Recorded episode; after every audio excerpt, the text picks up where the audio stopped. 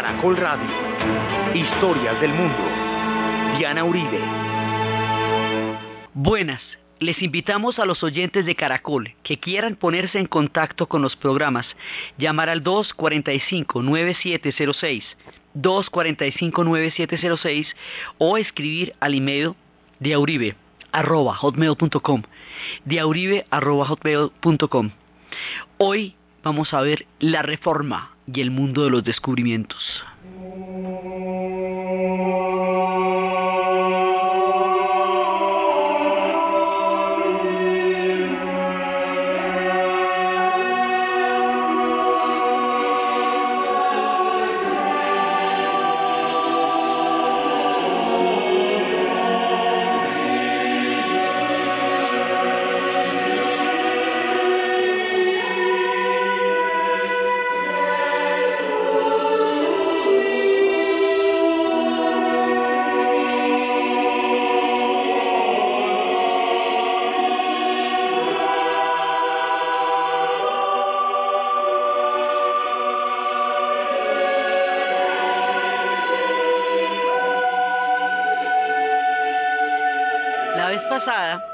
Estábamos viendo cómo la historia se nos viene con un fenómeno prodigioso, inesperado en el sentido en que no habíamos visto lo gradual que se había ido consolidando a lo largo de los siglos porque prácticamente estalla con un nivel de vistosidad y de maravilla que es el renacimiento.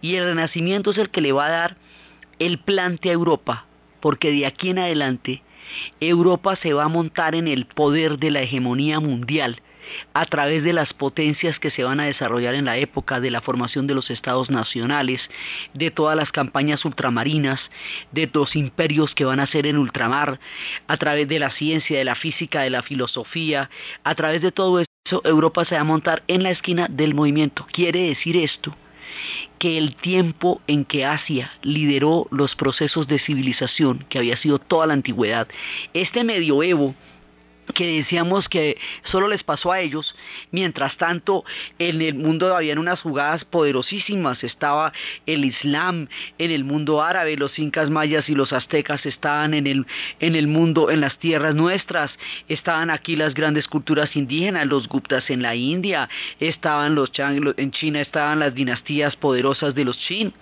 en todos lados estaban pasando cosas fantásticas y donde Europa estaba viendo tantas dificultades en surgir como proyecto histórico era en el medioevo. Aquí va a pasar todo lo contrario. Los mongoles van a arrasar el Asia, deteniendo muchas veces el reloj en civilizaciones que habían marcado la pauta de los procesos de concentración de conocimiento en la humanidad durante milenios. Y le toca el turno a Europa. Aquí es donde cambia la jugada y le toca el turno a ella. Y ese turno se va a expresar a través de cualquier cantidad de, de intríngulis y de juegos y de guerras y de supremacías entre esos países que se están empezando a formar. Entonces, de aquí para adelante Europa arranca con la idea de progreso, con la física, con todas las cosas que estábamos viendo la vez pasada, con el fenómeno que es el renacimiento italiano, que es toda la formación de la gran pintura y de la gran escultura y que va a dejar su huella colosal en las antiguas ciudades-estado, en lo que hoy es Florencia, en la Roma, que tiene todas sus huellas, en Génova, en Venecia, en Siena, en todos esos lugares el Renacimiento creó un mundo absolutamente maravilloso, el retrato, el individuo, el concepto de individuo en la pintura, el concepto de texturas, la figura humana. Estábamos viendo todo ese renacer de, un antiguo imaginario que era la cultura clásica, la cultura griega y romana, y que después consideraban que nunca había pasado nada en la Edad Media que se fuera podido comparar con lo que en un momento dado fue esa cultura clásica y por eso era el mito del retorno, el retorno a una época que consideraban mucho más floreciente en materia de civilización y ese retorno lo que llaman renacimiento porque renace. En ese momento el ideal de la cultura greco-romana ya es distinto, porque esto es un mundo cristianizado y esa era una cultura pagana. Eso hace unas diferencias enormes. Pero en todo caso, se vienen las imágenes que en su tiempo y en su momento habían dado grandes civilizaciones y que ahora parece que los hilos de la historia se volvieran a conectar para continuar hacia todo el planteamiento de la hegemonía europea. De aquí para adelante, los europeos, como van a tener tanto poder, es cuando van a empezar a desarrollar una idea de que lo suyo es la civilización y los demás pueblos que lo habían sido durante tanto tiempo, en algún momento la idea es que los van a subordinar a su manera de interpretar el mundo. Por eso es que a esta época se le habla la historia universal, aunque haya sido particular en muchos casos de la formación de los europeos, pero poco a poco va a ir involucrando al planeta. Entonces, estábamos hablando de todo eso, estábamos hablando de las ideas del plano cartesiano, de la filosofía de los franceses, de cómo los franceses llegan a perfilarse como un pueblo, ya como un país, van a surgir los estados nacionales. Y eso es una ideota, los estados nacionales surgen por un lado en, el, en Portugal, que es de los primeros, y en el momento en que Enrique el Navegante, decide, él nunca navegó, pero sí le pareció muy buena idea que, que Portugal navegara, eso le pareció chusco. Chusco, le dieron la vuelta al mundo. Ellos atravesaron el Cabo de la Buena Esperanza, llegaron al África, llegaron a la India, llegaron a todos lados los portugueses, chiquiticos en una esquina del mapa, apenas contra la pura naricita de la península ibérica, llegaron a ser un pueblo gigantesco por el arte de la navegación. Luego los españoles se están formando alrededor de los reyes católicos, se han formado alrededor de la expulsión de los moros y los judíos, como una especie de cruzada tardía, después de siete siglos de dominación musulmana. Francia e Inglaterra se habían formado la una costa de la otra, la, la otra costa de la una y finalmente cada una que era lo que habíamos visto, y hasta ahora las relaciones de Francia eran solamente con Inglaterra en términos generales, era su archenemiga, era todo. Pero ahora, la formación de los estados nacionales nos cambia la jugada y nos va a cambiar aquí en una gran medida el equilibrio de poder porque está apareciendo un pueblo que va a ser muy grande en esta época y que va a determinar un poder colosal, España. Entonces, España se va haciendo grande, primero porque se unifica, porque tiene un proyecto vigoroso que tiene mucha credibilidad interna, que es el proyecto católico y el proyecto de la monarquía, de los reyes católicos y todo eso, eso crea un imaginario muy poderoso y porque se les aparece América. Se les aparece, porque bueno, ya hemos visto mil veces que después de que los portugueses le habían dado la vuelta al mundo, que los genoveses, que los, eh, que, que todos los venecianos, todo el mundo había navegado ya era cuando Colón había llegado donde la reina con un proyecto que ningún navegante le hubiera aprobado por lo loco. Y como ella no era navegante, se lo aprobó y le sonó la flauta y el proyecto la llevaba no a Zipango ni a Catay. No era la India ni era Japón, era América. Y cuando van a llegar a esta América y se les aparece semejante imperio, eso se demora un ratico en pillarse que se les apareció otro imperio, cuando esto sucede, el mundo deja de circunscribirse al perímetro europeo y empieza a aparecer el Atlántico. Y cuando empieza a aparecer el Atlántico, ya en el mapa de la, de la expansión de estos pueblos, el Mediterráneo se vuelve un mar interior. Y lo mismo la zona báltica, la Liga Hanseática y todo eso se vuelven mares interiores. Entonces España empieza la gran empresa de las colonizaciones y eso va a determinar nuestra historia que hasta ahí nosotros estamos frescos en el desarrollo de las culturas indígenas, en el desarrollo del gran mundo de los incas y de los aztecas y de los mayas y de todas las culturas que estaban entre nosotros, de toda la riqueza que tuvimos antes, hasta ahí llegábamos nosotros. Entonces, ¿qué pasa? España se le aparece un imperio, un imperio inimaginable, porque eso ni siquiera estaba en el mapa de la gente de la época. Juana la Loca y Felipe el Hermoso habían tenido un hijo que resulta siendo Carlos V, y ahí unimos dos reinos, los reinos de Castilla y Aragón, los de Isabel y Fernando, y estamos uniendo también los reinos de los Austrias. ¿sí? Entonces a España, a Felipe, eh, a Carlos I, y Carlos V, que es el mismo, Carlos I de, España y Carlos V, ese personaje va a tener el famoso imperio este donde no se oculta el sol, porque va desde América hasta Filipinas, pasando por la gran mayoría de Europa. Entonces, al crecerse España tanto, rodea peligrosamente a Francia peligrosamente. ¿Por qué? Porque es que el tema era que Inglaterra era una amenaza cuando Inglaterra estaba dentro de, de, Francia y no la dejaba surgir. Ahora ya la sacaron de allá. No tienen sino una mechita en el paso de Calais, chiquitica. Sí, que es un pedacito eh, inglés que quedó ahí, pero una cosita muy pequeña. Entonces ya, Inglaterra al otro lado del mar, todo bien. Pero en cambio España se crece, se crece, se crece porque se va invadiendo territorios. Una parte de Italia está bajo el dominio de los españoles. España está peleando en Flandes una guerra que será el Vietnam de los españoles de esa época. Nunca van a poder con los flamencos ni con los holandeses. Les van a dar una guerra durísima, durísima, durísima. Entonces, pero están allá. Entonces hay un momento en que le empieza como a pisar los callos. ¿Sí? Ya toca preocuparse porque España la está rodeando por todas partes en el continente y tiene un poder ultramarino que en algún momento también puede ser complicado de todo. Entonces, Francia tiene que mirar alrededor de lo que está pasando con España, porque eso la va a determinar a ella. Entonces, ahí están pasando muchas cosas. En estos tres siglos, 14, 15 y 16, se transforma la historia de la humanidad con una rapidez con que no se había transformado en los 11 siglos del medioevo. Los 11 siglos del medioevo nos los tomamos con calma. Había de todo. Había pestes, había plagas, había movimientos. No era que no hubiera acción, había y de todo. Pero la capacidad de transformación de la sociedad durante los 11 siglos de la Edad Media no es comparable a la manera como cambiaron las cosas durante estos tres siglos. Por eso tienen tanta resonancia en la historia, porque le dieron el viraje, porque habíamos hablado de cómo dejó de ser Dios el centro de todo el universo para empezar a ser el hombre, y de cómo cambió el eje de la Tierra alrededor de Copérnico y Galileo, de cómo cambiaron las matemáticas, empezó el racionalismo, empezó el capitalismo, empezó el mercantilismo, todo va a cambiar. Entonces, el mundo en que Francia se va a estrenar es un mundo en movimiento y un mundo en transformación.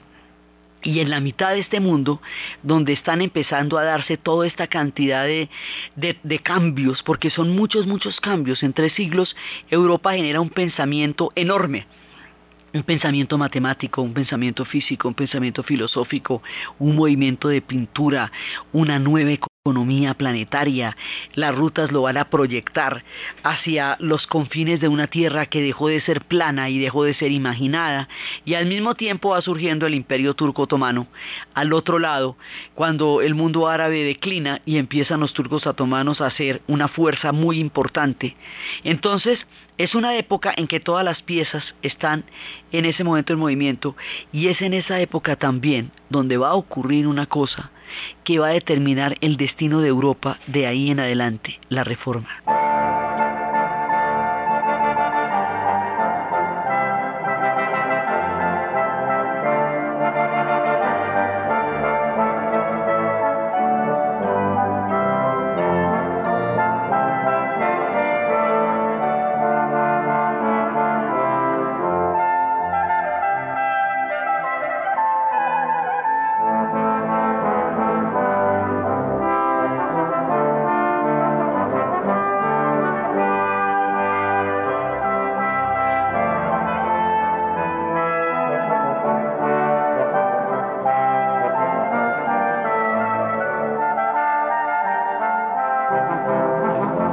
Entonces, ¿qué es lo que va a pasar con la reforma?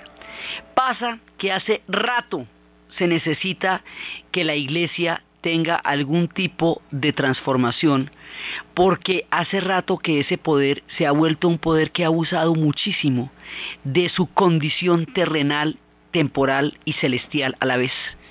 Entonces habíamos visto cómo había fenómenos de corrupción de la iglesia muy grandes, en términos de enriquecimiento, en términos de, tráfico de, salvación de las almas, en términos de lujos, de comportamiento. Había muchas cosas que estaban irritando particularmente a toda la gente en su época y estaban pidiendo cambios pero los cambios no se daban, ni siquiera se admitían ni se permitían cuestionar, porque todo el tiempo que la Iglesia se demoró en imponerse y en universalizarse, en unificarse y en tener una sola doctrina válida para su manera de vivir en Occidente y en el mundo europeo, pues ellos no van a permitir que una vez que hayan consolidado todos los poderes empiecen a cuestionárselos y empiecen a quitárselos cuando se han gastado un montón de tiempo persiguiendo a todo el mundo por disidencias que consideraban herejías.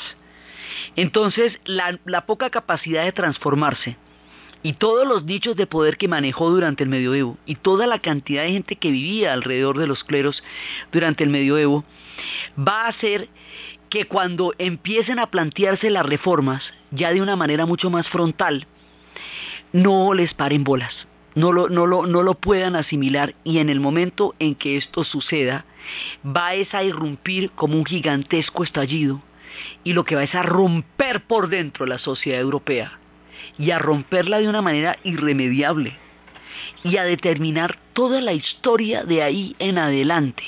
Esto es una variable con la que no hubiéramos contado aparentemente, como todo lo demás se venía gestando desde hacía mucho tiempo. Pero ahora se va a volver protagónica porque la historia tiene cosas que aparentemente no se ven y de golpe van a determinar toda una época.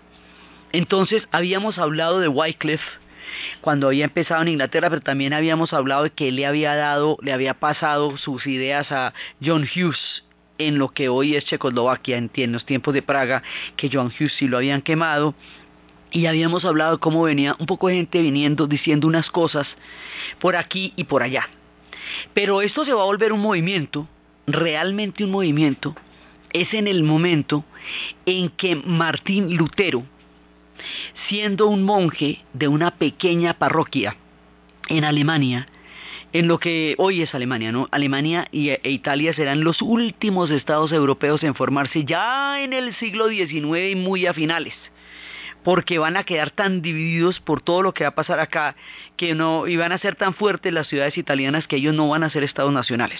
Estados nacionales aquí en nuestro cuento en este momento son España, Portugal, Inglaterra y Francia. Punto. Los demás son reinos de diferentes imperios. Entonces, resulta que Martín Lutero un día tiene que ir a Roma porque lo, le toca una misión, él como, como, como clérigo, y cuando ve el lujo en Roma tan impresionante, y cuando ve que esto es, mejor dicho, la locura furiosa y que eso se hace con la cantidad de, de dinero, de diezmos y de indulgencias que muchas capillas muy pobres como aquella en la cual él se ha formado, tienen que dar con mucho sacrificio y que ese sacrificio se traduce en derroche y que ese derroche tiene un poder enorme y habíamos visto toda la crisis con los tres papas cuando trasladamos el papado de Aviñón a Roma, y entonces había un papa en Roma y que el otro en Aviñón y luego crearon un concilio para unificarlos y nombraron fue otro. Entonces, hay una, una sensación de que no se deslegitima por sus actitudes una institución que había sido, eh, que había organizado todo el medioevo alrededor suyo. Entonces cuando Lutero ve esto, se le salta la piedra. Y va a Alemania y dice, no, no, lo que yo vi no se compadece ni con un reino celestial, ni con el Espíritu de Jesús, ni con nada de lo que hemos andado diciendo aquí, que significa la doctrina que viene de Jesús. Entonces empieza a cuestionarlo, empieza a cuestionar la intermediación del clero, o sea, el papel de la institución de la iglesia como tal. Porque dice, eso es un poder que dice representar una fe, pero tiene una actitud que en ese momento va en contra de la fe que dice representar. Entonces, yo no, eh, yo cuestiono esa representación, decía Lutero, mejor dicho. Es lo que vamos a cuestionar. Pero esto no había pasado a mayores antes cuando lo había hecho Wycliffe y cuando lo había hecho Hughes a pesar que de, que lo que Hughes hizo tuvo un impacto tan grande entre el pueblo checo, porque aquí se nos une otro elemento, como este es un tiempo de descubrimientos también, era cuando Gutenberg se había inventado la imprenta. Entonces con la imprenta usted puede echarle el cuento a mucha gente, porque esto a punta de libros copiados a mano se hubiera demorado eternidades en haberse difundido. Las 90 tesis se pueden imprimir y se ponen en la puerta de una iglesia y la gente las puede leer todas al tiempo. Y eso es lo que le da la proyección al movimiento, la imprenta. Entonces el hombre está cuestionando las indulgencias porque dice que no se puede que usted se salve es porque tenga plata para comprar la salvación y no porque sus actos y su fe hayan llegado y creado una vida ética y una vida digna, sino porque usted tiene el billete para hacer un tráfico de influencias en el más allá. Entonces eso no lo está dando la virtud, sino lo está dando el billete. Entonces, que, los diezmos, dicen, pero ¿cómo es que nos van a sacar el 10% y se lo van a dar a Roma para que Roma se lo rumbie cuando nosotros aquí estamos pasando aceite? Entonces, bueno, pero en últimas, ¿qué papel cumple esta institución? Entonces, ¿por qué, ¿por qué es un mediador entre nosotros y la fe? Si la fe la podemos tener nosotros, si la Biblia la podemos leer directamente. Y entonces traduce la Biblia al alemán. Cuando traduce la Biblia al alemán, ha acuñado el alemán como idioma. Así es de importante eso. ¿Sí? ¿Y eh, qué quiere decir eso? Que la gente le puede leer en el mismo idioma en que habla. Porque el latín es un idioma culto se utiliza para los círculos intelectuales, académicos o eclesiásticos, pero la gente no habla latín, ya las lenguas se han formado. Entonces lo que se llaman las lenguas vernáculas es lo que habla la gente normalita por ahí de a pie. Entonces traducir la Biblia al alemán era traducir la Biblia al lenguaje en que la gente hablaba en el mercado y en la calle. Es decir, darle un acceso directo a un texto que pueden mirar sin necesidad de que se los interpreten otros, sino crear su propia interpretación de eso. Ahí hay un salto muy grande. Entonces dice, no, es que nosotros nos podemos relacionar directamente con el texto y podemos pensar lo que queremos de eso. Entonces empieza a cuestionar y a cuestionar, y otra cosa que cuestiona, el celibato. Dice, no, pero ¿cómo así? Además, él se va, como monje, se va a casar con una monja. Y de ahí en adelante dice, la institución del celibato no es sana porque no permite a los hombres desarrollarse en toda su potencialidad y servir a Dios sirviendo a una mujer y a una familia. Y por eso es que, los que van a ser los pastores protestantes, esos tienen esposa y tienen hijos, para que vivan como los demás mortales, porque ellos consideran que eso es más sano y más cercano. Entonces cuestiona el celibato. Esto es fundamental porque eso ya le da otra dinámica totalmente diferente. También va a cuestionar las peregrinaciones pues, y también va a cuestionar el, santoral, la adoración a todos los santos, porque dice que eso ya se había vuelto una cosa en la cual se desviaba el culto directamente de Dios por todos los demás santos. Cuestiona cosas muy de fondo, las pone en la puerta de la iglesia y desata un movimiento que ni le cuento, un movimiento tenacísimo, absolutamente tenaz. Entonces, Lutero es el, eh, digamos, el que la plantea. Lutero es alemán, pero es que le van a seguir unos y le van a seguir otros. Va a haber, dentro de esta misma línea, va a haber planteamientos más extremos. Y esto hay que ver que está bravo.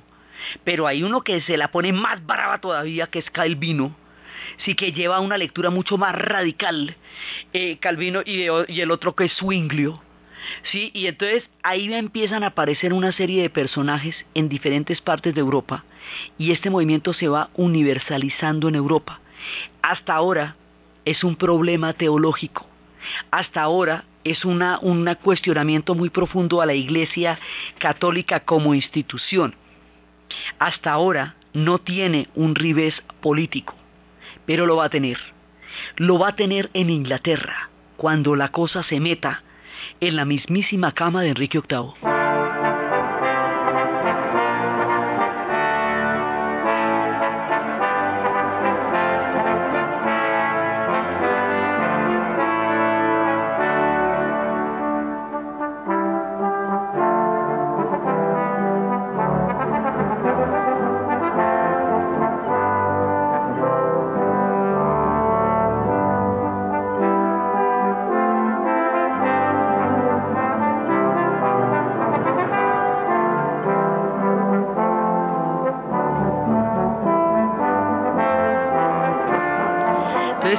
Enrique VIII es que Enrique VIII está casado con Catalina, Catalina de Aragón, de la Casa Española. ¿sí? Y esta mujer es la tía del emperador de este Carlos V y Carlos I. O sea, del que está uniendo todos los hilos de los Austrias, de las casas españolas, y el que llega a tener semejante imperio tan grandote. Entonces, lo que le interesa a Enrique es poder tener hijos varones. Y el hombre ve que con Catalina tuvo una sola hija que se llama María Tudor y, ahí como que no va más. O sea, eso no se le ve cara de más. Entonces aparece un personaje que se llama Ana Bolena. Él había estado con María Bolena y había estado con ella un ratico y son los que se cansaron y la dejó por ahí en ningún lado. Cuando empieza a pararle bolas a Ana, con el padre como un personaje de poder a la sombra, le dice a Ana, usted tiene que lograr el amor del rey con mucha más astucia de lo que le tocó a su hermana. Usted no, no va a dejar que la usen y la dejen por ahí. Entonces Ana Bolena le va a montar una campaña Enrique, la cosa más impresionante. Una campaña de que, de que se lo estoy mostrando, de que por aquí es y que espera y verá. Pero ella como había tenido la experiencia de su hermana, ella no, no va a acceder a toda la seducción que le está anunciando a Enrique si él no se casa con ella. Entonces, si todo lo que usted quiera, pero casados, a mí no me va a armar la película que le armó a mi hermana porque mire dónde la dejó. Entonces empieza a administrar la fuerza más antigua de la historia para llegar a ser reina. Pero tiene la promesa de un hijo varón que no le ha dado Catalina. Entonces, en ese momento Enrique, que hasta este momento todo el mundo era católico y Enrique era católico y no tenía ningún problema con eso. Pero resulta que para poderse casar con Ana necesita divorciarse de Catalina. No se va a poder divorciar de Catalina, primero porque en la Iglesia Católica no existe el divorcio. Segundo porque ella es la tía del emperador. Entonces, ¿dónde está pintado quién ahí? ¿sí? Y en, mientras tanto Francisco I está intentando eh, enfrentarse al emperador y está, ahí inclusive Inglaterra y Francia por un momento van a quedar de un lado más o menos parecido porque ahora el peligro es España. Ya no son ellas dos entre sí, sino España. Entonces ahí hay más o menos miguitas entre Francisco I y Enrique VIII. Entonces esto se nos va a complicar porque en la medida en que él va siguiendo la idea de casarse con Ana, se va metiendo en un lío muy grande en la medida en que nadie no le van parando bolas a lo que él quiere entonces, al principio hay una figura que es Worsley, que es el cardenal que todo el tiempo está intentando que no haya una ruptura con la iglesia, mediar con el papa, mediar con Catalina, pero ninguno de los dos transige. Catalina porque ella es la reina en derecho. Y ella como para qué se va a divorciar de él, para quedar en donde, como haciendo qué y siendo ella la tía del emperador, no es negocio para ella. Y que el otro quiere que porque se levantó una polla más bonita, mira, pero es que por donde lo mires, esto no tiene, no tiene de dónde. Ella no va a ceder y ella es la reina. Y a ver, ¿y usted qué va a hacer con eso?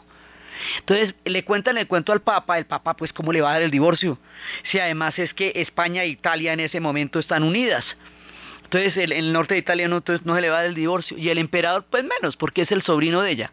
Entonces esto se va metiendo en un lío en el cual al no darle el divorcio porque lo que alegaba en ese momento Enrique VIII era una especie de tecnicismo y era que ella eh, había estado antes Catarina había sido la esposa de su hermano, pero su hermano murió y se casó con él.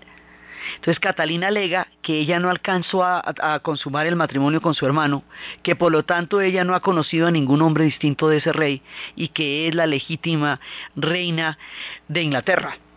Entonces él logra, eh, empieza a cuestionar eso, no que sí estuvo con el hermano y ella que no, que no estuvo y él que sí que eso estuvo, como un problema para poder encontrar una base sobre la cual decir que su matrimonio no fue válido porque ella era la mujer de su hermano. Es un argumento endeble de todas maneras.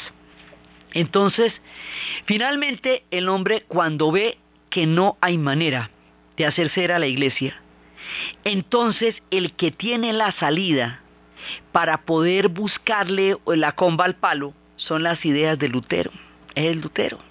Entonces ahí le empiezan a llegar así despacito las ideas de esto que se va a llamar el mundo protestante. ¿Sí? Le empiezan a llegar allá y el hombre dice, ah, ¿cómo así? Entonces no se necesita la mediación de no, no se necesita la mediación de la Iglesia Católica para la fe. Si no se necesita la mediación de la Iglesia Católica para la fe desde el punto de vista de la doctrina protestante que está empezando a surgir allá, entonces yo de pronto no la necesito para tomar yo las decisiones que voy a tomar. Entonces voy a hacer hasta donde pueda, pero si no puedo más, pues voy a mirar a ver qué otra alternativa sigo. Y Ana le ha mostrado una pierna y una pestaña y un pedazo de oreja y un tris de mano y, el resto se lo muestro después. Entonces el hombre presionado pues con semejante ilusión, porque es que el tema es que es un tema puramente político y puramente amoroso y de, y de poder imperial, no es un tema teológico lo que lo anima a él. Lo de Lutero es en serio, Lutero lo cree con el alma. Lo practica y lo va a vivir, lo de Calvino mucho más aún. Lo de Enrique VIII es una maniobra política de alta escala, pero es eso lo que va a terminar cifrando la parte más dura de la ruptura.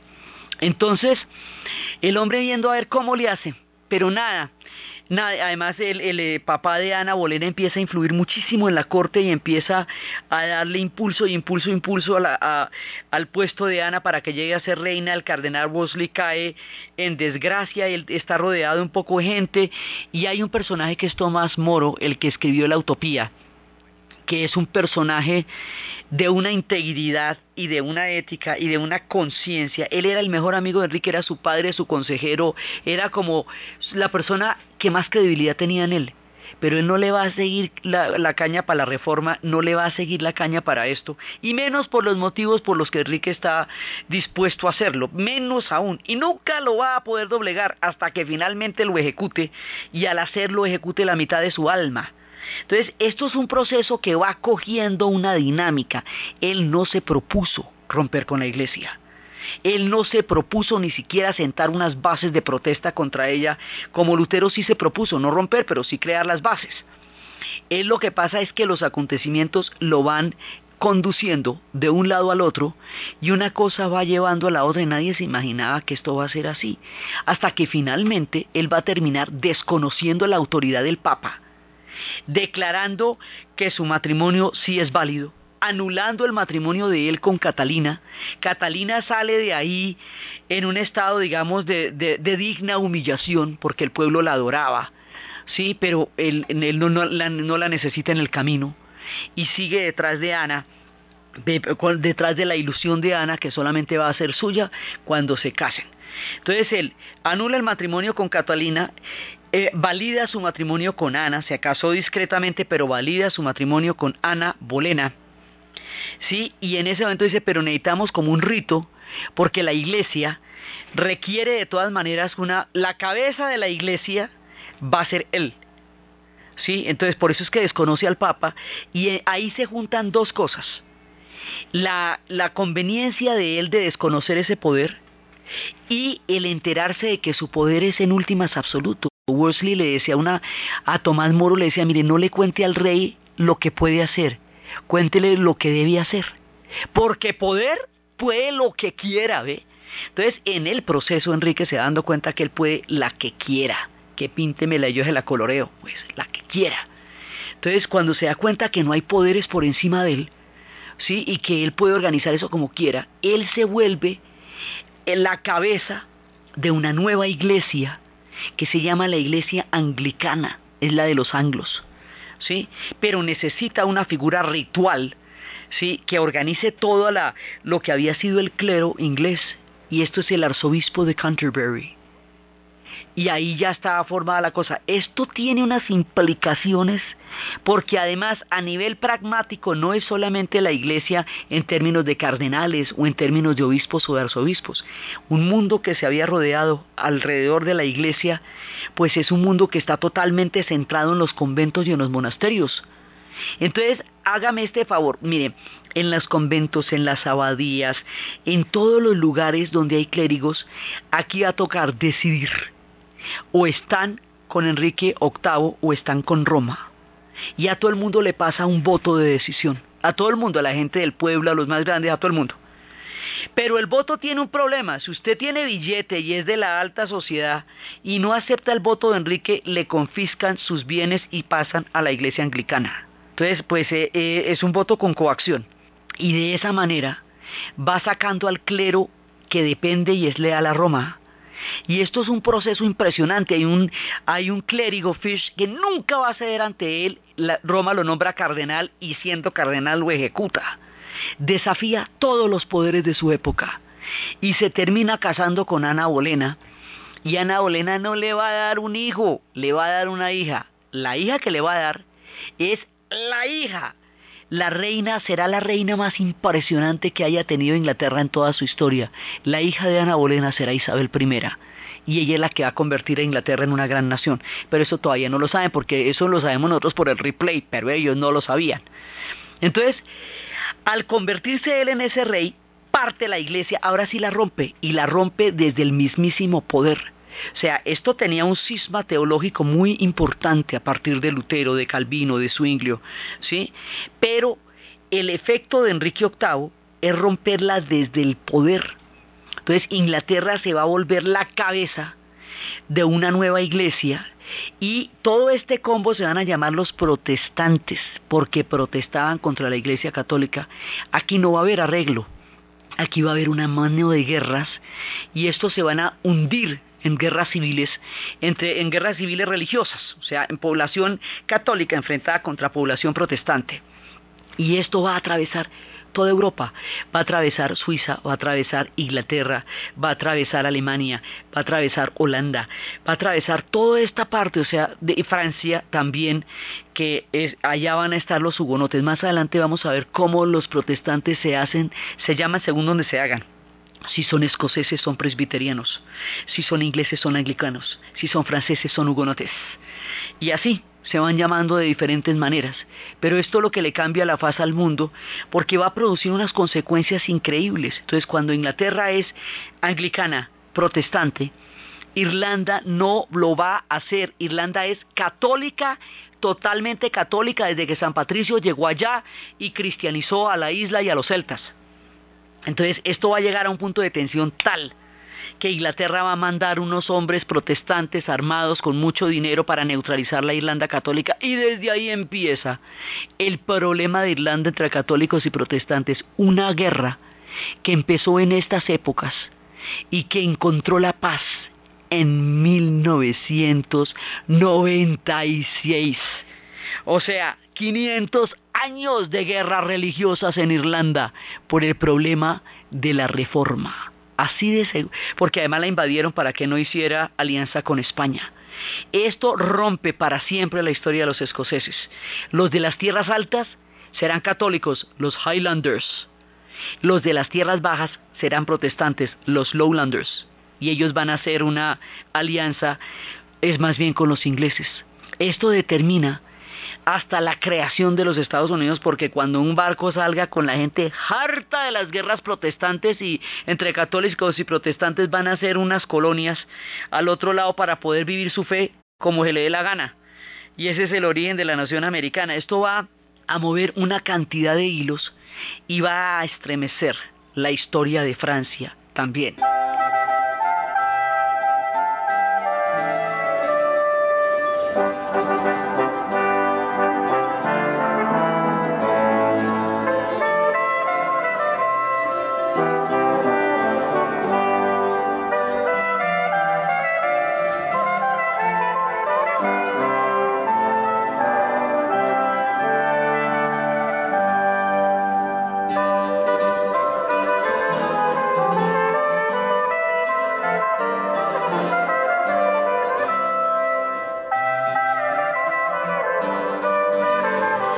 Entonces, esto también va a sacudir a Francia y eso lo vamos a ver en detalle, cómo esto la estremece y cómo esto la va a moldear también. Entonces, mientras tanto, mientras se ha roto ya la hegemonía de la Iglesia Católica en la mitad de Europa, mientras están en estas guerras entre católicos y protestantes, mientras se crea un cisma, la Iglesia Católica tuvo dos cismas muy grandes. Uno con las iglesias orientales, cuando el, que, cuando el Imperio Romano de Oriente, que después sería Bizancio, que después sería el cristianismo ortodoxo, que hoy son las iglesias que, en este momento rigen los destinos de Grecia, Rusia, Chipre, una parte de Siria, una parte de Líbano, una parte de Rumanía, o sea, hay hay toda una iglesia ortodoxa que no tiene una cabeza única que es el Papa, sino que en cada uno de esos lugares hay un patriarca que es el la cabeza de esa iglesia. Es la iglesia ortodoxa y esa iglesia rompió con la romana en el año 1000, ¿sí? Es hace, hace un rato. Esto sí es que está pasando sobre nuestro relato porque no van a llegar a un acuerdo. No se puede, la iglesia no va a aceptar la reforma y los protestantes no van a plegarse de ninguna manera a la iglesia, no hay marcha atrás, nadie va a ceder y en la mitad de todo va a quedar el pueblo europeo trenzado por estas guerras. A todas estas España, ¿qué pasaba? En España la iglesia como institución no se había desgastado, porque no había estado gobernándola durante 11 siglos como había pasado en Europa, porque España se pasó siete siglos bajo la dominación de los moros. Era parte del Islam, era Al-Ándalus, era Córdoba, era el increíble califato de Córdoba, con su conocimiento de medicina de cámara oscura, con su conocimiento de matemáticas, con un reino impresionante en el siglo X, en la época de Averroes y de Maimónides y de Ali Ibrahim. Era una España mora. Cuando España expulsa a los moros, a todo el mundo árabe, y a los judíos y empieza la diáspora, los judíos que habían llegado aquí expulsados del imperio romano, ¿se acuerda? Que se habían ido unos para el este del Rin que se llamaba Ashken y se van a volver Ashkenazis y otros para acá, para España que llamaban Sefarat. Esos que llevaban allá desde la diáspora judía, desde, desde ese momento los van a expulsar ahí, también los van a expulsar. Al sacar a los judíos y a los musulmanes, España se va a convertir en Estado Nacional alrededor de los reinos góticos que habían estado allá antes de la llegada del Islam. Entonces se van a convertir en un Estado Nacional sobre la figura de Isabel y Fernando, por la monarquía, por el catolicismo. Entonces la iglesia allá era vibrante, era un proyecto poderoso, con un nivel de cohesión muy grande. No estaba ni desgastada, ni estaba desacreditada, ni estaba envejecida, porque no tuvo el tiempo de permanencia en el poder que había tenido en el resto de Europa de los Pirineos para arriba, desde la marca para arriba. Entonces, ¿qué pasa? ¿Cómo reacciona España frente a esta ruptura? España se afianza en su fe y a este movimiento que llamamos la reforma, España le contesta con un afianzamiento en la fe católica que se llama la contrarreforma. Y a ver, quiere decir que aquí ninguna de esas doctrinas va a entrar y aquí todos estamos de acuerdo en que somos católicos. Y como es España la que va a descubrir todos esos, esos territorios en el llamado Nuevo Mundo, en el que ellos llaman Nuevo Mundo, porque nosotros existíamos desde que el mundo es mundo, solo que ellos no se enteraban. Entonces, ese llamado Nuevo Mundo va a ser católico porque es el proyecto de esta España. Católico, apostólico y romano. Quiere decir eso que va a ser un mundo evangelizado a la manera de España. Por eso nunca se conocerán en estas tierras las historias de la iglesia ortodoxa ni de la iglesia protestante, porque la guerra hace que el conocimiento se tenga solamente de una parte de la doctrina, que es la parte de la doctrina en la que usted quedó montado. Entonces España reacciona y España es muy poderosa. Entonces eso va a hacer que el enfrentamiento con Inglaterra esté a la vuelta de la esquina. O sea, esto ya va para una guerra muy grande. Por eso invaden a Irlanda, porque como Irlanda es católica, totalmente católica, la idea de una alianza entre esta Irlanda con la España supercatólica aterra a los ingleses y por eso es que van a decidir la desgracia de Irlanda de ahí en adelante, que es la invasión de los protestantes, que va a convertir a la isla en una eterna batalla entre estas dos fracciones, católicos y protestantes, que van a, van a luchar durante todo, toda esta época, hasta los tiempos más duros del siglo XX. No le digo que en la última década del siglo XX en La Paz, todo el siglo XX estuvieron peleándose, poniéndose bombas, y todo eso alrededor de un problema que había sucedido hacia cinco siglos y ellos todavía no lo habían podido superar. Entonces, España aquí es la, otra fuerza. Esto empieza con Carlos V, pero esto se va a afianzar muchísimo. Ya es con Felipe II porque Felipe II va a ser el adalid de la contrarreforma, el hombre, digamos, el hombre duro de la contrarreforma. Entonces Enrique, por ir detrás de aquella muchacha que te comenté, armó todo este lío, ¿ve? Todo este lío con las ideas de Lutero porque las ideas de Lutero en un momento dado le daban la justificación a nivel de poder para llevar a cabo sus resoluciones sin requerir de la aprobación de la Iglesia Católica que nunca se la iba a dar. Ana tampoco le va a dar un niño, le va a dar esa Isabel y de ahí para adelante la decapita a ella y sigue con otras hasta llegar a tener seis esposas y nunca tuvo un hijo que lo sucedería lo sucedería Isabel y tendría un final glorioso que él no podía imaginar, ni nadie de los que vivió esa época podía imaginar que estaban a las puertas de la era isabelina. Entonces aquí los actores son España contra la, en la contrarreforma todo el, reguero de pólvora, porque la reforma se extiende como un reguero de pólvora por todas partes.